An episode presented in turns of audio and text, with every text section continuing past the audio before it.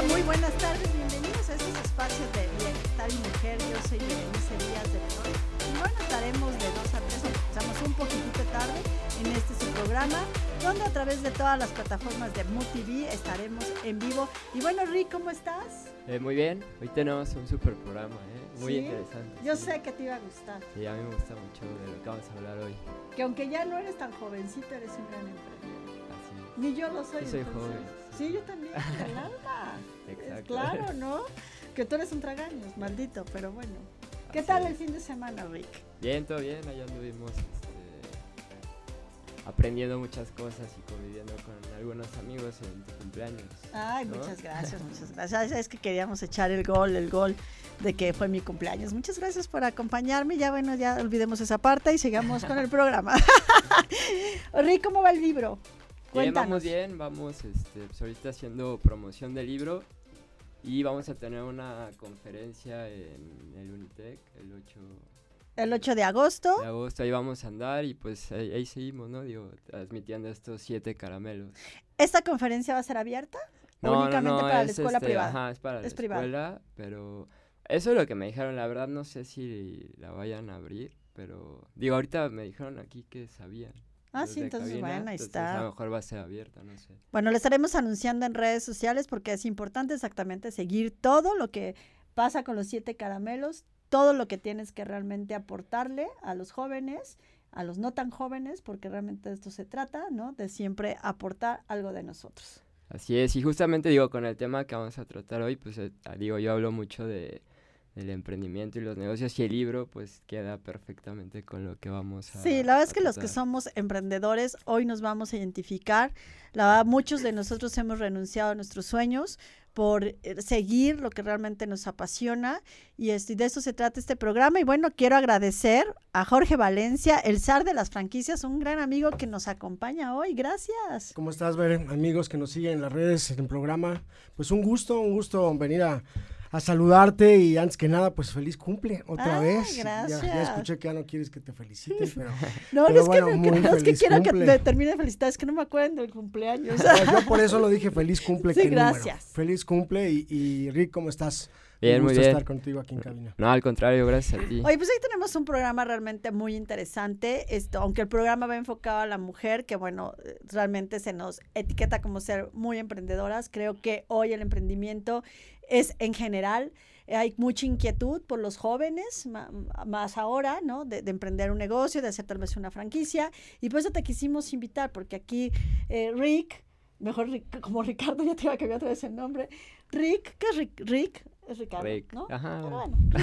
Esto, bueno, pues él tiene quieras. un libro que ya pronto te, te vamos a compartir de los siete caramelos de, de la felicidad, donde exactamente él es un chico emprendedor, conferencista que apoya todo esto. Pero tú dinos realmente, ¿qué está pasando hoy en día? Porque lo primero es la inquietud. La gente no quiere invertir, la gente no quiere hacer negocios o realmente quiere hacer negocios desde su casa. Eh, no, no, no. Bueno, pues gracias. Un, un placer estar aquí con todos ustedes. No, pues hoy en día están pasando dos cosas bien interesantes, fíjate. Número uno, que en las franquicias en Latinoamérica ya no todo es comida. Salud y belleza. Sí. eh, ya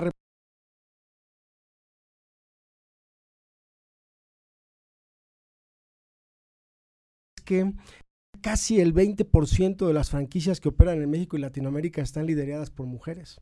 Y en países como en Perú, el 60% está liderados por mujeres. Entonces, dos noticias nada más para empezar. No, eh, fíjate, Bere, que, que hoy en día el tema de franquicias se está poniendo cada vez más interesante. Se dice que hay más de mil marcas, se dice que, que la comida es el 30%, se dice que México es el segundo o tercer país de Latinoamérica líder en franquicias. Y yo les digo a todos, cuidado, tengan mucho cuidado porque esas cifras, quién sabe quién se las inventó, ¿no? Nadie las certifica, nadie este, las revisa, nadie las califica, ¿no? Y entonces hay que, el llamado es al cuidado, porque si tú eres una persona que quiere invertir en una franquicia, pues hay que tener mucho cuidado, porque no todo lo que brilla allá afuera es franquicias. Déjame darte un dato bien interesante que sacamos también apenas hace un par de años. 4% de las franquicias que operan en México solamente tienen más de 10 años o más de 100 unidades en el, en el mercado operando, ¿no? Entonces, cuando tú dices el modelo de franquicia es algo que, que debe transmitir experiencia, pues dices, híjole, pues cuál experiencia, ¿no? Claro. El año pasado, 38% de las franquicias que operan en este país tienen entre una y cuatro unidades y menos de dos años en el mercado. Wow. Entonces te dices, ¿qué huele? ¿Qué pasó? Pues ¿No? ya se volvió como una moda, porque yo me acuerdo que hace 16 años, por ejemplo, cuando yo me quería independizar, lo primero que, que pensé fue en una franquicia, ¿no? Y yo me acuerdo que había un libro enorme, ¿no? Sí. No me acuerdo cómo se llamaba, y donde tú checabas como cuáles eran las franquicias, y ahí te daban como, como cifras de inversiones y todo. Como que no era tan de moda. Hoy veo que todo el mundo quiere hacer franquicias. Entonces no se acercan a los expertos como tú, ¿no? Que en algún momento yo me acerqué y dije, a ver, si yo quiero hacer una franquicia, ¿cómo voy a hacerla? No nada más es registro mi nombre, ya está bonito en las redes sociales, o sea, hay algo más que la gente realmente desconoce. Entonces, unos se van por lo más comercial, que son carísimas, ¿no? Por ejemplo, eh, estas de café, etcétera, que bueno, que cuando quieres invertir dices, ay, no, bueno, 800, ¿no? No sé cuánto esté ahorita, 800 mil o un millón, dices, wow. Pero de repente se encuentran con este modelo que tú dices, oye, yo quiero hacer una franquicia que te vale 200 mil pesos. Y ahí va la gente y dice, claro, es una franquicia de 200 mil pesos y que voy a recuperar mi inversión a tres años. ¿Cómo le informamos realmente a la gente para que se acerquen con los expertos como tú? Claro, bueno, insisto, hay que seguir, eh, hay que seguir con el cuidado. Ese librito que tú dices, fíjate, si, si los expertos y los medios dicen que hay más de mil franquicias operando en este país, nuestra Asociación Mexicana de Franquicias tenemos apenas 200 socios. Y en el librito ese que tú dices, Sí, no, aparecen enorme. 480 oportunidades de negocio. El tema es que, que, bueno, hay un universo allá afuera, pero tenemos eh, dos jugadores aquí. Ok. Vera Rick, que es muy importante que nuestros amigos sepan.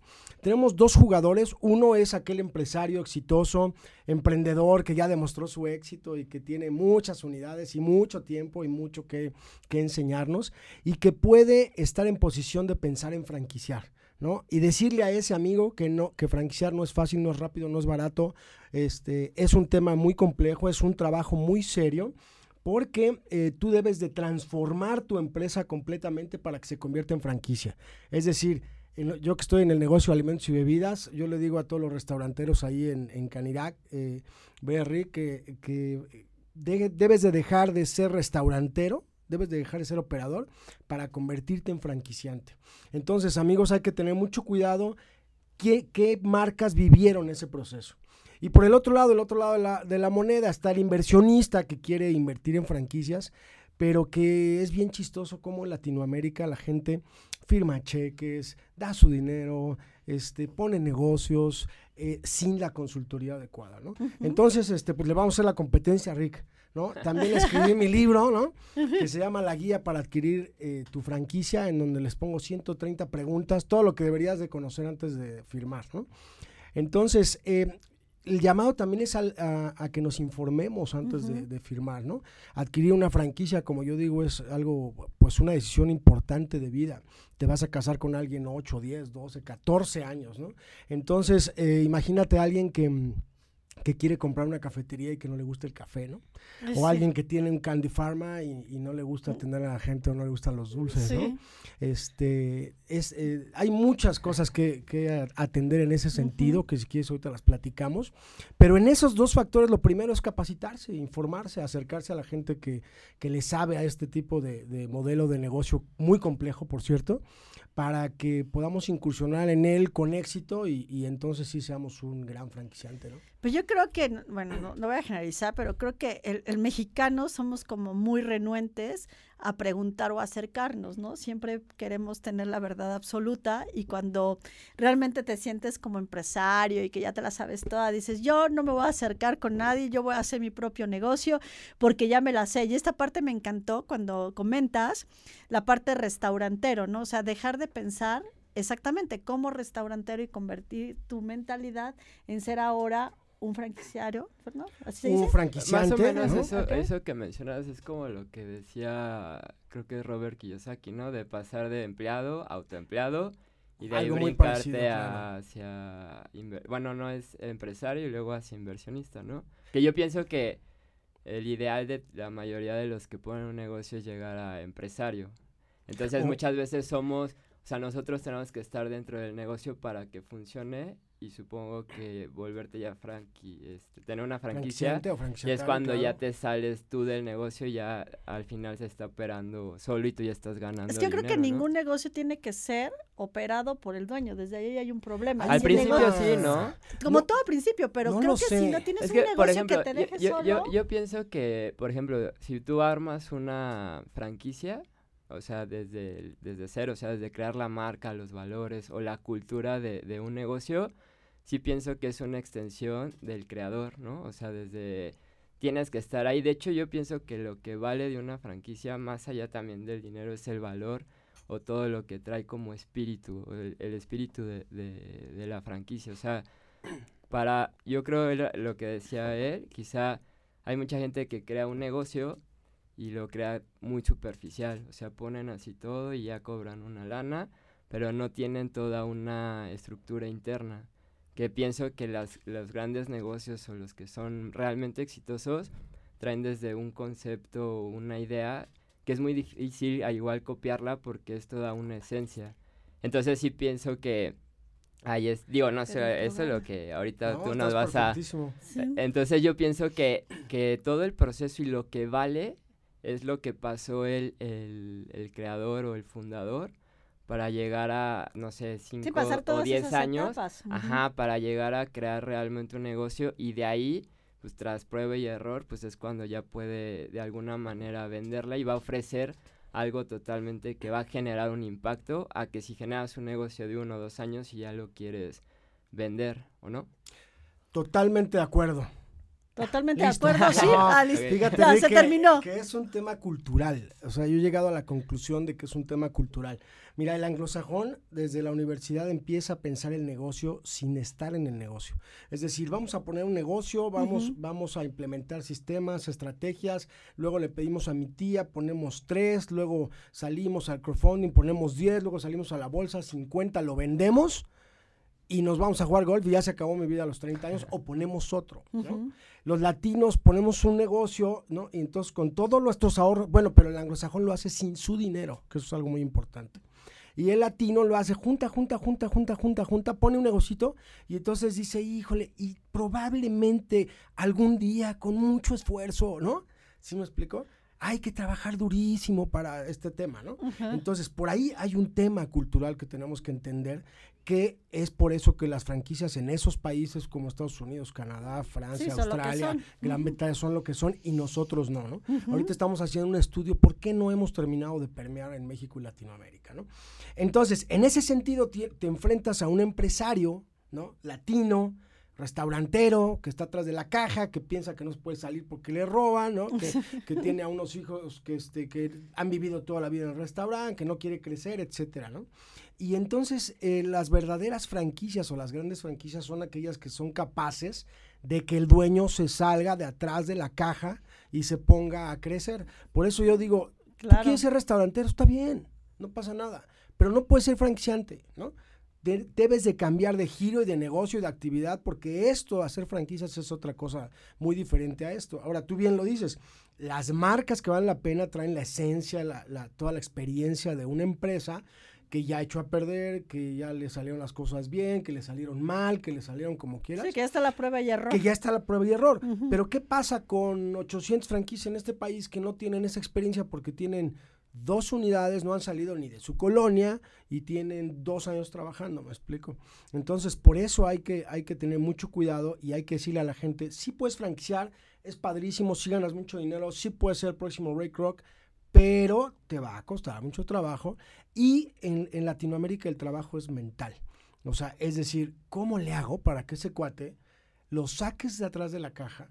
Sí, y para que entienda hagamos- todo el entienda, concepto. y ahorita Rick decía algo este, fabuloso, y tenga una estructura, ¿no? Es decir, que tenga tecnología, que tenga sistemas, que haga rebranding, que tenga este, redes sociales, que tenga un nicho de mercado definido, que tenga una cadena de suministro en el caso de los restaurantes. O sea, es decir, toda estru- esta estructura que los gringos te pasan empaquetadita en una Sí, caja. que ya lo tienen ya lo completamente. tienen hecho, sí. pero nosotros no. Ujú. Entonces, todo un sistema de capacitación para que el otro lo haga igual. Y es ahí donde me parece que debemos de tener más cuidado y es ahí donde le invitamos nosotros a la gente a que, a que se la piense, a que se capacite, a que vaya a los cursos, a que haga prediagnósticos, ¿no? Porque yo creo que sí todos los negocios son franquiciables. O sea, Pues la señora de los cómo. tamales es franquiciable, sí. Pero no todos los empresarios son para la franquicia. Sí, ¿no? todos tienen esa mentalidad. Pues vamos a ir a un corte y regresamos con este tema. Estamos a través de Bienestar y Mujer. Recuerden, estamos a través de todas las redes sociales de MUTV y todavía nos queda mucho por platicar. Regresamos.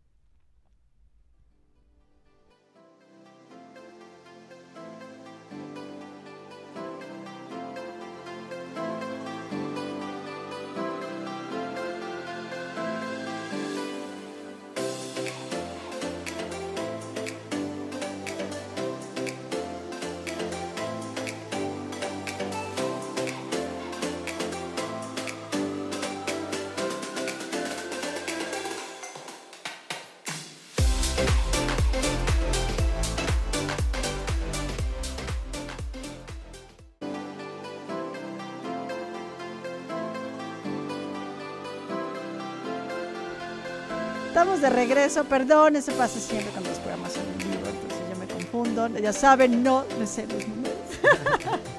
¿Quién nos acompaña hoy en cabina? No tenemos los nombres, siempre veo una chica nueva, Frida. Frida, eh, Edgar, y una chica nueva, si me apuntan, ¿eh? ¿no? pasada. Ah, no, no, ya no estuvo la vez pasada.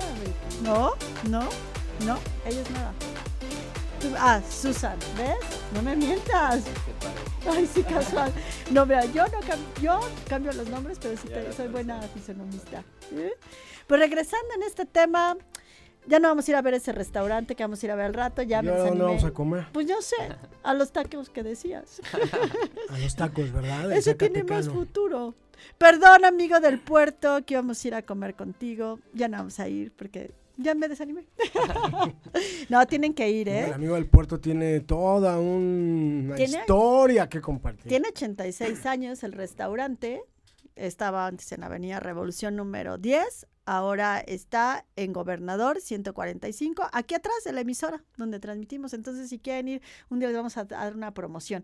Y de- antes de empezar, decías que tenemos regalitos. Que nos traen Tenemos un regalo. Fíjate que escribí algo que se llama la, la guía para adquirir tu franquicia 120 más 10 preguntas que debes conocer antes de firmar.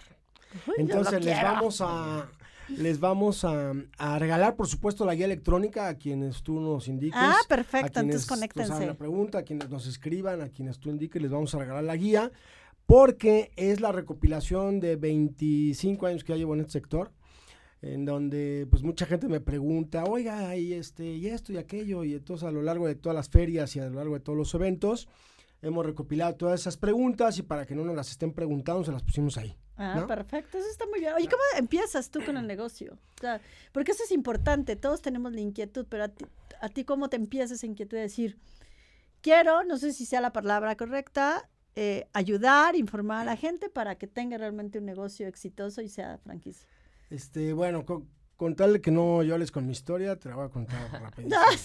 Este, fíjate que era yo, yo fui un muy buen Godínez. Ajá. O sea, fui un excelente Godínez. Todos Fui tenemos que ser buenos feliz Godínez, de Godínez de, la, sí. de la vida. Pero pues desde chiquitín he tenido negocios y, y, bueno, pues siempre tuve ahí la, la cosquillita. Y un día estaba estudiando la maestría y dije, no, ya no quiero ser Godínez. Y entonces me salí y empecé en la maestría, me dijeron algo. Imagínate, si hoy no sabemos de franquicias, imagínate. En Lo que 19- te digo, En es- 1900 y miles, ¿no? Para no digamos fechas, si no, los- van a empezar a sumar. Entonces se me ocurrió la brillante idea de salirme de trabajar eh, y eh, comprar una franquicia. Muy mal comprada. Dice una bien este, pequeña, McDonald's. Compré ahí cualquier cosa. No, junté todo el dinero de toda mi familia, el mío, vendí el coche, vendí la bicicleta, vendí todo. Este, invité amigos, eh, junté una buena ronchita y chin, en dos años que la pierdo toda, ¿no? Entonces, eh, en ese entonces acceder a un consultor había dos y carísimos, según ellos sabían todo. Y entonces, pues perdí todos los ahorros de toda mi vida. Y en, y en ese, en ese caminar, en ese, eh, en ese buscar, me fui a tomar un curso a Estados Unidos, me compré dos libros, este, la verdad fue un, fue un tramo difícil, este, hubo depresión, mis cuates ya no me querían, este, mis hermanas ya no me hablaban, este, pasa algo muy importante con los latinos. Somos muy pasionales en los temas de los negocios. Sí. ¿no? Este, Roberto Quintero, a quien le mando un fuerte abrazo, un coach y sensei mío, dice, ¿por qué se apasionan con los negocios? Sí, el negocio sí, es sí. negocio. Claro. ¿no? Sí, sí, Sí, sí, funcionó bien. Bien, si no, no. Bueno, pues Pero todo esto me pasó. en el camino. Eso lo aprendes en el camino. todo esto me pasó, perdí esto y entonces me empecé a involucrar un poquito más en el tema de franquicias. eh, y pues ahí me quedé. Después se me dio la oportunidad de trabajar en una empresa, este, ya dando un poquito de consultoría en Hermosillo, con una empresa muy grande. Luego con una transnacional que, que llegó a México y pues ahí me quedé, me encantó el tema, me sigue fascinando. Hoy en, hoy en día te juro que no sé más que de franquicias y de café, ¿no? No sé, soy experto en esos dos temas. Este, estoy certificado ya en los Estados Unidos, somos sí. 14 latinos, nada más estamos en este tema tan difícil de certificarse por allá. Y entonces me quedé por ahí y es por eso que hoy pienso que para mí la franquicia es algo muy serio. O sea, cuando alguien franquicia su negocio, pues lo debe hacer con la mayor seriedad que se pueda porque estás jugando con el patrimonio de un tercero, de una familia. Es, he, he visto casos de terror que no te quiero ni contar, este, producto de un mal franquiciante que vendió una mala franquicia mal preparada, ¿no? Sí, porque estás jugando Entonces, con el dinero de otras personas, no Estás es el jugando tuyo. con los 25 ¿no? años del retiro de alguien, de claro. Telmex o de, Sí. o de la vaquita que hicieron, como le hice yo en Sí, ese entonces. Entonces pasan, pasan muchas cosas en las familias. He visto casos muy feos. Entonces es por eso que, que yo he tratado en los últimos años de asesorar a la gente que quiere comprar franquicias, ¿no? Y de decirle, pues ten cuidado, este, no tenemos una ley que nos cuide, no tenemos un organismo certificador que nos diga son las buenas, son las malas, no tenemos una norma que seguir. Híjole, pues entonces quiere decir que cualquiera con un registro de marca y un logo bonito, pues se pone aquí afuera, aquí sobre Sí, lo que Revolución te a vender decía, franquicias y nadie le va a decir Claro. absolutamente nada. Y lo que la gente tampoco sabe es que entrar a una feria de franquicias, pues tampoco nadie la certifica, nadie la regula, nadie la Si nada más pagas tu espacio, como en cualquier otra expo, ya estás ahí. Entonces, eso, eso en, en nuestros países de... Y eso pasa de aquí hasta Argentina. ¿no? Argentina acaba de sacar una ley muy buena, pero apenas, ¿no? Entonces, el, el inversionista está completamente este, a la deriva. Entonces, lo que sí ya no se vale, ver, Rick, es que en mis tiempos, pues no había ni celular, ¿no? No había internet, no había todo este tipo de cosas, ¿no? Por eso dije en mis tiempos, ¿no? Este, tú eras muy pequeña, por supuesto, Ay, Bere, sí, ¿no? sí, gracias. Pero eh, Eso no había, o sea, yo fui a comprar un libro a Estados Unidos porque no había absolutamente nada. Hoy en día, este, yo solamente en mi biblioteca tengo más de 80 libros relacionados con cómo comprar una franquicia, ¿no? Este, si bien en, en español no hay, pues hoy, hoy tienes mil información en claro. internet, de libros, de artículos, de todo. Entonces, hoy sí creo que si te llevan al baile, qué bueno para que se te quite por necio. Pero ¿no? es que justamente ahorita que decías de los que hacen las franquicias, pienso que también viene esta parte de nuestra cultura donde todo lo quieren rápido, ¿no? O sea, tú agarras y dices, ah, yo quiero poner una franquicia quizá. Y es como que dicen, ah, ¿cuál me va a dejar más? Y no ves, o, o te vas hacia lo más barato, o te vas, justamente lo que dices, ¿no? De que no se informan realmente, este, cómo puedes comprarte una franquicia. Digo, no sé, ahorita te quería hacer una pregunta, ¿cuál es una de las preguntas que tú consideras más importantes? Ya sé que hay muchas, ¿no? Porque pusiste muchas en tu libro. Pero ¿cuál es así la 120 base? más 10. Ajá. 120 más o sea, 10. 130. ¿Cuál es así una o dos preguntas que, que nos tenemos que hacer a, a- si queremos adquirir una, una Una franquicia? la más importante, ¿a qué te quieres dedicar los próximos 10 años de tu vida? ¿No? Porque si bien es cierto, eh, decíamos, pues no quiero que estés ahí planchando, este, planchando ajeno o oliendo a taco o sirviendo capuchinos todo el día atrás de la barra, por supuesto no quiero eso, no es la labor del dueño. Eh, sí quiero que sepas de café, sí- quiero que estés al pendiente y sí quiero que administres el negocio. Entonces, son muy chistosos los casos en que a los seis meses o a los cinco meses la gente bota el negocio porque nadie le dijo que tenía que hacer tacos todo el día, ¿no? Nadie le dijo este, que iba a poner un bar y que tenía que llegar a las 3 de la mañana y su esposo se enoja, ¿no? Nadie le dijo que iba a llegar lleno de pelos de perro y alérgico al gato, pero que tiene que estar en una de mascota. ¿no? Veterinaria. Este, entonces, eh, lo primero es el giro, ¿no?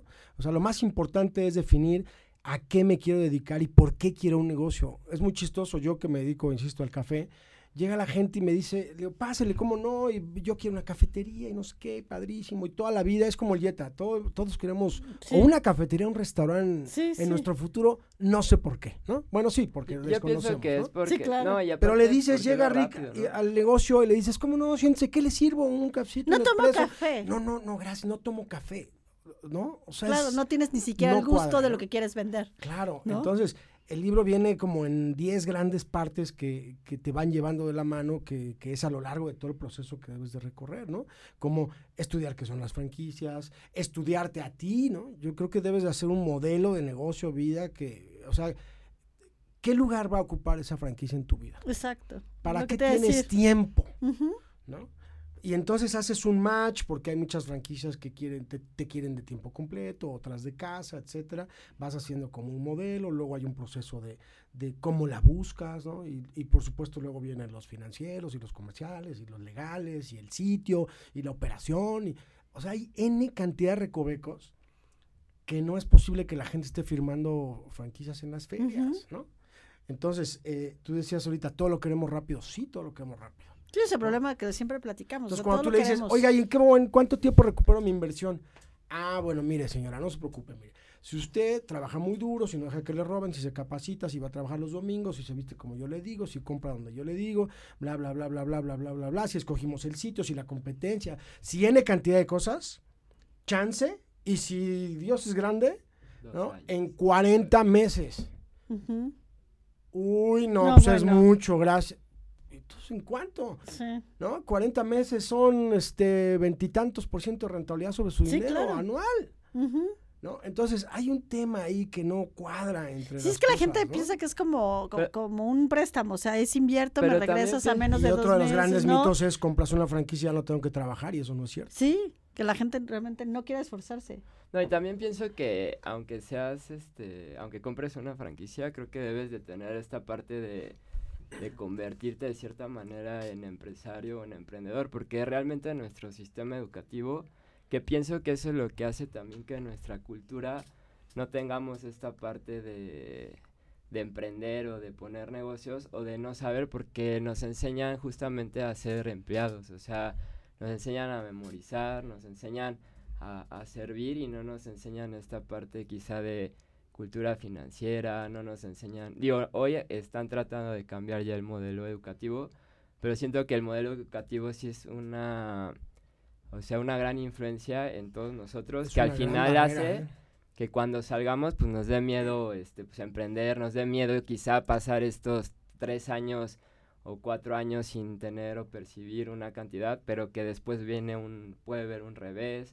Entonces como nos enseñan esta parte de, de lo rápido, la quincena, la memorización, pienso que eso es lo que hace eh, que la gente pues no, o sea, le- se le complique todavía más emprender y tener esta mentalidad o, o qué, o qué es lo que... No, tú- totalmente. Yo soy corrido de todas las universidades, ¿no? O sea, yo me planto y a dar conferencias y lo primero que les digo es, chavos, dejen la escuela, ¿no? Sí, O claro, sea, te odian. ¿no?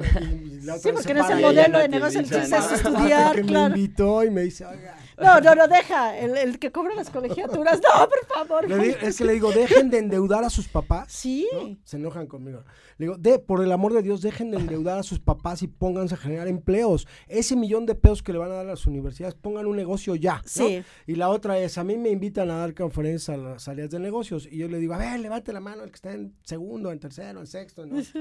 ¿Quién tiene negocio? Nadie, ¿no? ¿no? Entonces, el problema es de perfil, tienes toda la razón. El, el modelo educativo no nos permite este, eh, emprender en la mente, ¿no? Pero también el problema de los chavos hoy es son bien flojos, ¿no? O sea, el tema es no quieren, no pueden, todo en el celular, no tienen retención Todo, de la todo en mente. su casa, todo todo, en su casa. O sea, hay un tema también generacional, Rick, que está muy complejo. Ahora, el problema también es de tiempo, creo yo. Tú tienes que empezar temprano para caerte temprano y levantarte temprano. Hay algo muy fuerte en los chavos hoy que es la que no tienen resistencia al fracaso.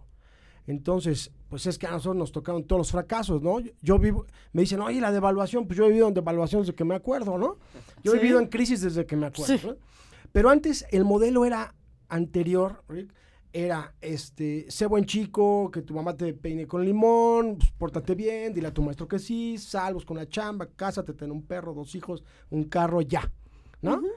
Hoy el modelo, ese modelo ya no existe porque esas empresas que te daban esa certidumbre ya no existen. Entonces hoy es ponte a, ponte a estudiar para que tu mente se abra en algo, pon un negocio pero a la voz de ya, porque aparte, este, le digo yo, las incubadoras de negocios que tampoco me quieren, porque le digo, oye, ¿cómo es posible que te asesore en poner tu negocio a alguien que en su vida ha tenido un negocio?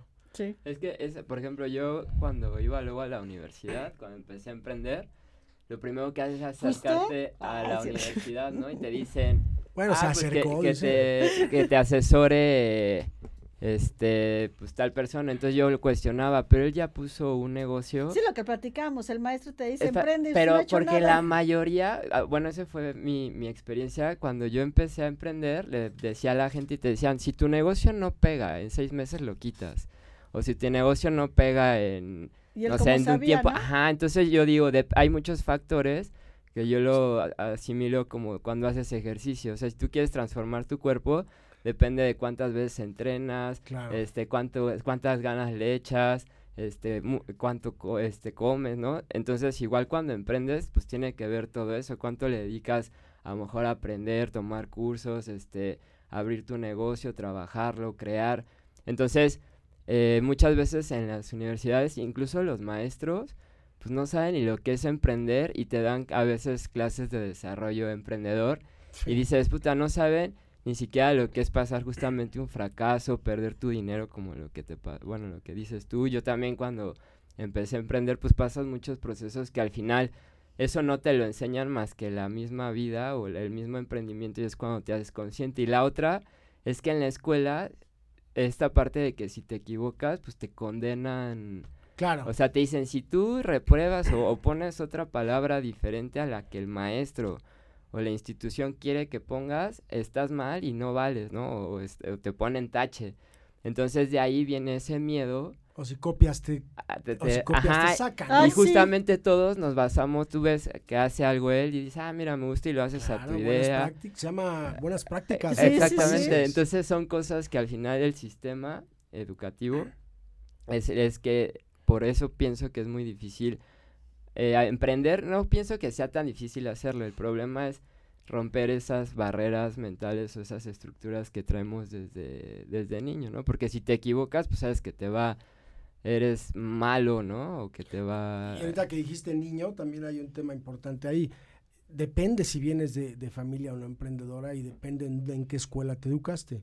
Cuando tú en tu casa toda todo la vida es que tu papá y tu mamá y tu tía fueron empleados, claro también tu paradigma te cuesta trabajo, ¿no? Pero como bien lo dices, todo eso está en la calle, no está en los libros, ¿no? Yo digo, cuando, ¿cómo? cuando alguien me habla de negocios y, nunca ha sentido la presión del día 4, ¿no? Sí. Que es el día de la renta. O nunca ha sentido la presión de que te están robando los muchachos y los corres y van a la, junta. y O sea, sí, cuando ves que tus gastos fijos no están llegando a la meta, entonces te estresas. Es un estrés terrible de todos los días, ¿no? Entonces, eh, pero hoy en día el emprendedor también tiene una obligación, o sea, tiene una obligación. Hoy en día ser emprendedor en este país, 148 trámites tienes que hacer para abrir un restaurante. Y lo acabamos de bajar, eran 700 trámites, ¿no? Entonces, hoy en día, tú como emprendedor, es muy difícil, todo el mundo te pega. Te pegan los muchachos, te pegan las autoridades, te llega la salubridad, te llegan los bomberos, te llega el seguro, te llega el Fonavit, debes de saber de fiscal, de legal, de laboral, todo, sí, porque Entonces, si tú no te, no, se vale decir, ay, es que el contador, ¿no? O, ay, no se vale decir, es que pues, yo no sabía que este cuate me demandó en la junta, o no sabía que los tenía que meter al IMSS, o no sabía de finanzas, o, no, o no sabía inclusive del giro en el cual estoy. Entonces, ser emprendedor es realmente complejo, es para, este, ahora sí que para valientes, ¿no? Pero es padrísimo. Pero hoy en día te digo, pues también hay otro tema muy fuerte pues ya no hay de otra, ¿eh? Porque chambas, este, yo no, sé. Pues cada vez son menos. Es que no les, no les queda otra que emprender. O sea, es que cada vez son menos las empresas. Y cada vez necesitamos más, más empleos. Ayer me decía una persona, este cuate de los tacos que te digo, me dice, Jorge, es que llegué a tener 12 taquerías.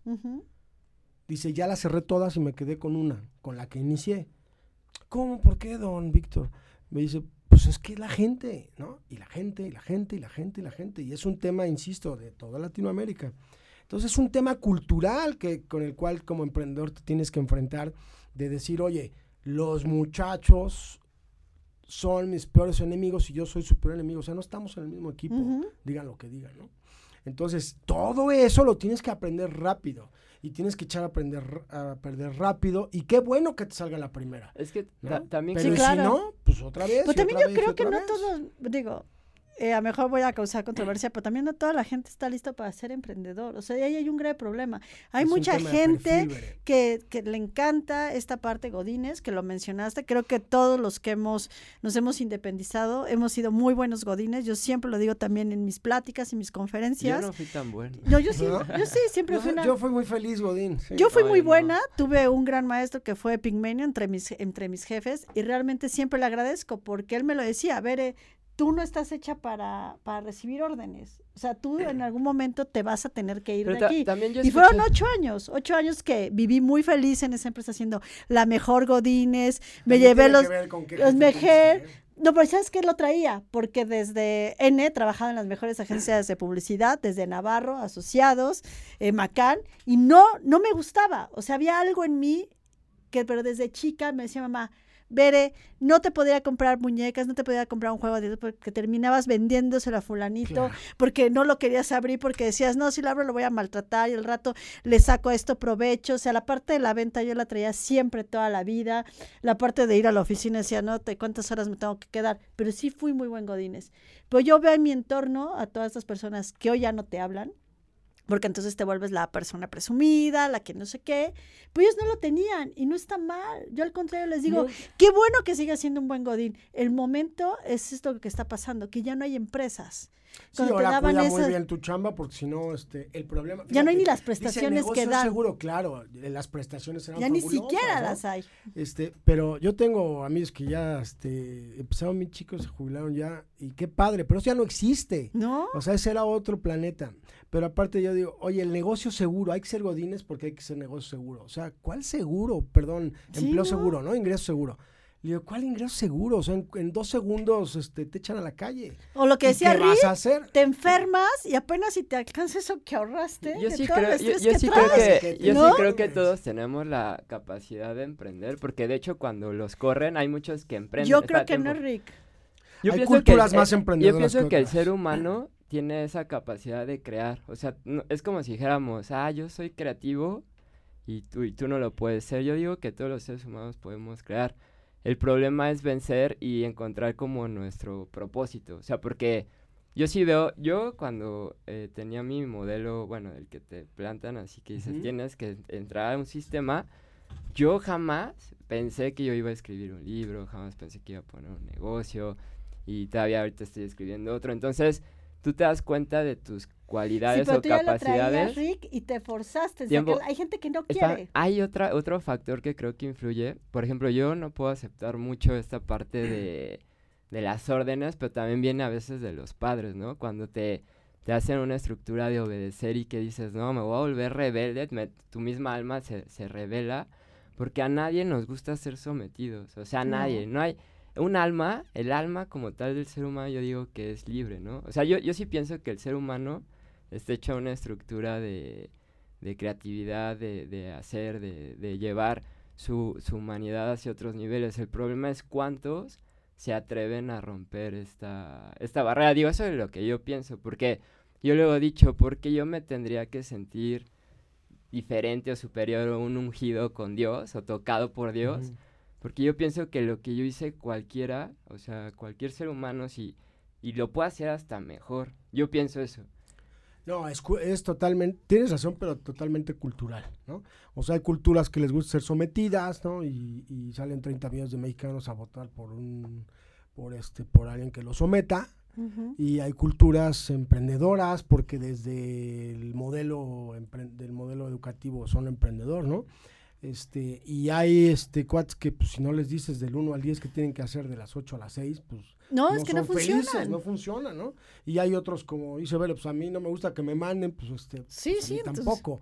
Pero pero este yo yo creo que el tema de lo que no se está dando hoy en día con los chavos es que hay un gap entre sí, quiero ser libre y no me gusta que me manden, pero tampoco quiero chambear. ¿No? O sea, eh, todo el mundo piensa que, que vive en Google y pues eso no es cierto, ¿no? Entonces, cuando se enfrentan, y lo peor es que cuando buscan chamba, deja a los emprendedores, ¿no? Porque mm, cuando un chavo ahorita quiere emprender, pues bienvenido, que se caiga, o, o ahorita te digo Claro. yo pienso. Pero ¿qué pasa cuando ellos quieren buscar chamba y entonces no quieren ser sometidos, no quieren ponerse las reglas, no entregan a tiempo y todo el mundo piensa que está en Google y se enojan y se van, ¿no? Ujú. Entonces ahí tienes un, un No, fuerte y la problema. realidad es que cuando emprendes trabajas más que... O sea, tú piensas que vas Que lo a que tener... decía, que lo que te claro. venden, ¿no? De, de ten tu tiempo, Ten tu propio maneja tu negocio para que tiempo, tengas tu tiempo, maneja eso tu es tiempo, mentira. pero la realidad es que trabajas, terminas trabajando todo el tiempo de lunes a, a a domingo. Y todo el tiempo estás pensando qué hacer y vives con esta... Es que cambia tu mentalidad, es lo que te digo, no todos están listos para emprender, porque exactamente piensan que tener tu propio negocio es ya no trabajar. Entonces, cuando se enfrentan a esto, es que no todos están listos, ¿eh? Pueden todos igual tener la cosquillita de emprender. Pero cuando te ves que es domingo y que tienes que ir a un evento porque te lo están pidiendo o lo que te dediques, la mitad, perdóneme Rick, tira la toalla.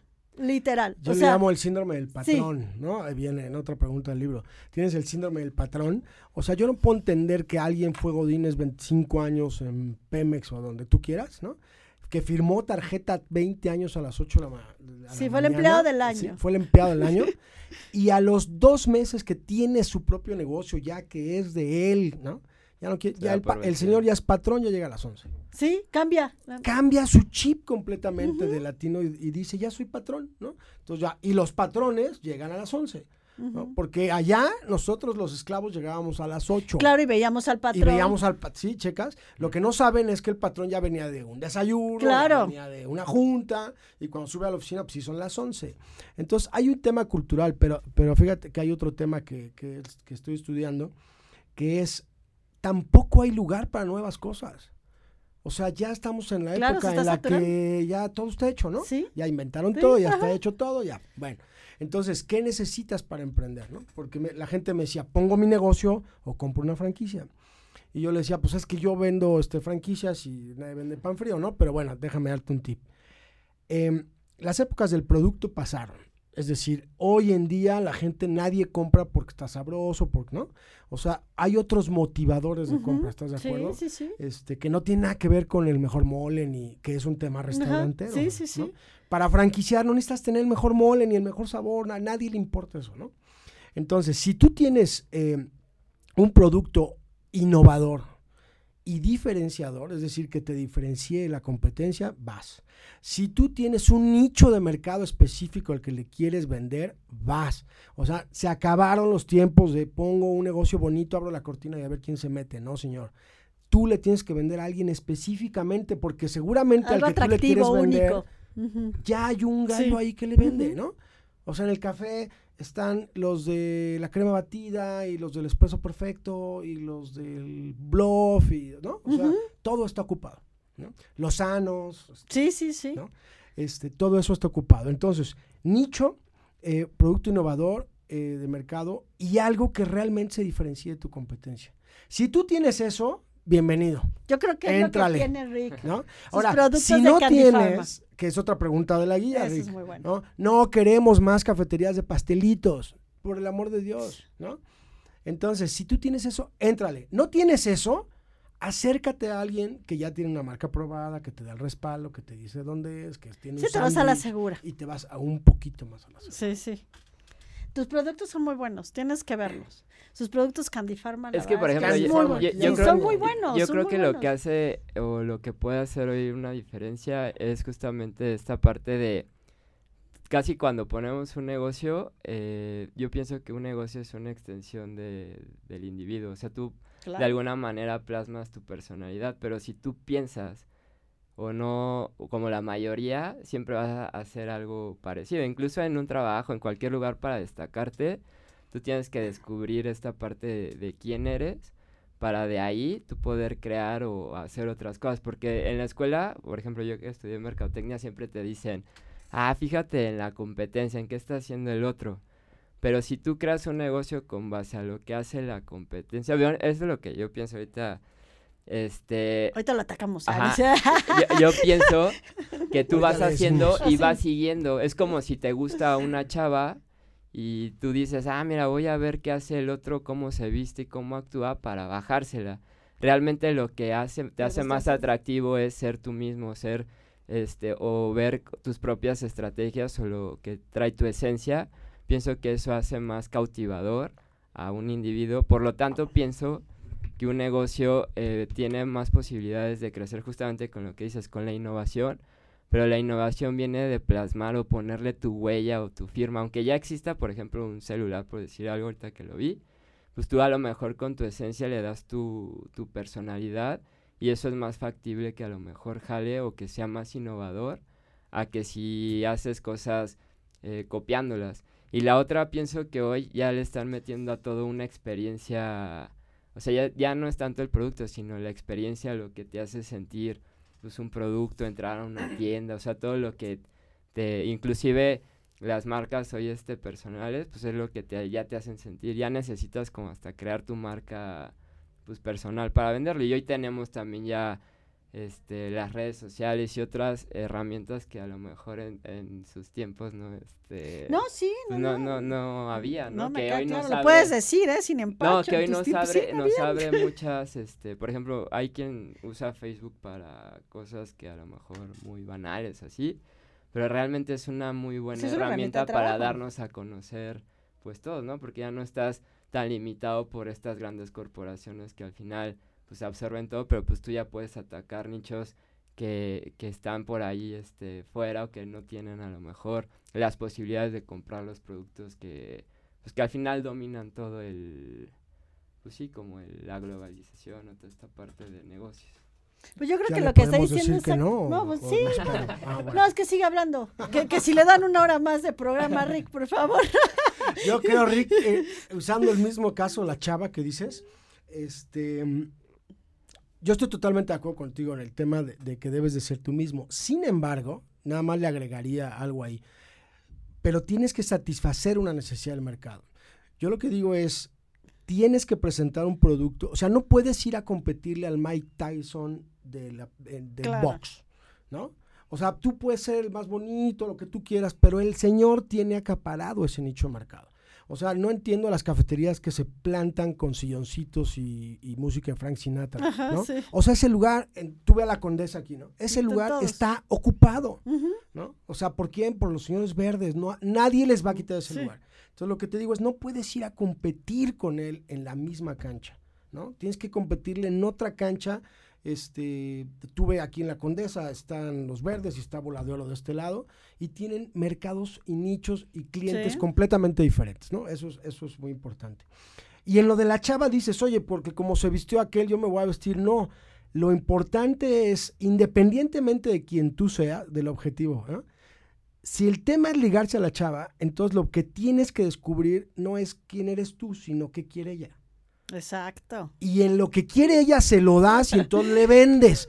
Porque si no, muchas, muchas, eh, algo muy peligroso que nos puede pasar es estar en la fiesta y por ser muy yo, no ligarme a ninguna chava porque no hice clic con ninguna de ellas porque lo que yo tengo no es lo que ella quiere. No, no le estás vibrando Entonces en el mercado funciona más o menos igual. Es vibración, por ejemplo. Es, vibración, ¿eh? también para los negocios. Pero también es colmillo, ¿no? O sea, tú llegas, checas, no, mira acá, ¿no? Me este, chapero, y entonces, el programa está terminando y necesito tu red Dices, a esa esto y esto, pero no, no al revés, porque si no nos quedamos sin date. Sí, sí, sí. Yo, yo, por ejemplo, lo que decía es, por ejemplo, Steve Jobs se hubiera preguntado, hubiera dicho que iba a cambiar el Dixman por meter en una cajita música, le hubieran dicho que estaba loco o, o que no lo hiciera, ¿no? Si hubiera hecho una investigación de mercado y hubiera visto que era lo que necesitaba la gente, le hubieran dicho, no, ni te atrevas a hacerlo, ¿no? Sin embargo, él despierta algo en su mente y crea un producto que al final hoy es una revolucionó, ¿no? Toda esta parte de, de la tecnología. Entonces muchas veces, eh, o de los que yo a lo mejor he investigado, que crean algo que crea impacto es porque ellos creen en, en una idea que revoluciona, porque yo pienso que si cuestionas o ves lo que hacen los demás, matas la esencia de lo que quieres al final pues crear, ¿no? Como esta parte que dicen de que cuando pusieron el barco, que decían, ah, voy a poner una lámina en el mar, pues se, va, se va a hundir, ¿no? Entonces, si vas preguntando y si vas haciendo y no crees en lo que a lo mejor Dios o la vida o, o tu esencia tienes que crear, pues al final esa creación pues no puede que no surja en ningún momento. Sí, el problema es que Ya. ya, ya hay jobs. Sí. ¿no? Lo que Ah, te digo sí. es que ya hay muchos jobs y no, ya hay, ya hay de todo. Y el tema es que pues jobs y Sí, Zuckerberg hacer la- el y esos hay muy claro, poquitos, sí. claro. Lo que lo que quisiera es, eh, Agrega algo porque ya nos es- estamos yendo. porque ya nos, nos estamos yendo es busca qué es lo qué es lo que el mercado no está satisfaciendo y ahí puedes tener un nichito no, mal atendido y lo puedes atender, ¿no? Número uno. Y número dos, pues juégale en otra cancha a, este, a Messi porque pues el señor es Messi y te va a costar, probablemente sí lo hagas, pero te va a costar muchísimo trabajo. Y probablemente ahí haya una franquicia con una marca este, poderosa que te pueda ayudar a, a que el camino sea menos sinuoso, ¿no? Bien, tus redes sociales. Ya nos robamos tiempo del siguiente programa. Pues ahí estamos este, en Franchisar, en Instagram, en Facebook, en Twitter. Este, pregúntenos cosas y acuérdense que hashtag no te dejes sorprender. Pregúntanos lo que quieras antes de firmar. Ay, padrísimo. Tienes que volver a venir. Muy buen programa. gustan, gracias. ¿Cómo vas a regalar Y pues ahí está, Sí, vamos vamos a a- escoger nosotros. en Ahorita el vamos de próximo. lo, todos los que se conectaron, les vamos a regalar la, la guía de 120 más 10 preguntas. O sea, 130. ¿Y por qué lo hiciste así? Pues porque eran 120 120, al último viene un capítulo muy específico, importantísimo, que no estaba al principio, y Ah, entonces se lo agregamos de todo lo que tiene que ver con la Mira, y nos vamos a robar una historia. Siete caramelos y Más agregas uno otro. más. Más Claro, uno más más. uno. Más la hostil de Berer, puedes agregar. pues listo, Rick, como siempre, tus redes sociales. Eh, yo estoy como Rick Barroso y Candy Pharma y en www.candypharma.com. Y bueno, ya saben, mis redes sociales son mi nombre, me encuentran en Bienestar y Mujer, que de hecho ya está ahora sí la nueva edición de este mes, la pueden descargar. También pueden descargar la tarjeta, recuerden es que es totalmente gratuita, únicamente pueden mandar un inbox o si no, descargar la aplicación y pueden llevar todas las cuponeras y descuentos de nuestros médicos. Pues muchas gracias por acompañarme nuevamente. Gracias, Rick. Gracias a ustedes. Gracias, y queda la invitación abierta para seguir hablando de este tema. Pero invitamos a Rick porque nos quita el micrófono. Ah, Sí. Rick, no, no nos deja hablar. No, no. Gracias a ustedes y un placer haber estado aquí en Cabina Gracias. Pues nos vemos el próximo martes de 2 a 3. Yo soy Berenice del- de Díaz de León a través de Bienestar y Mujer. Ya me estaba quitando el otro apellido. Nos vemos hasta la próxima. Gracias en cabina.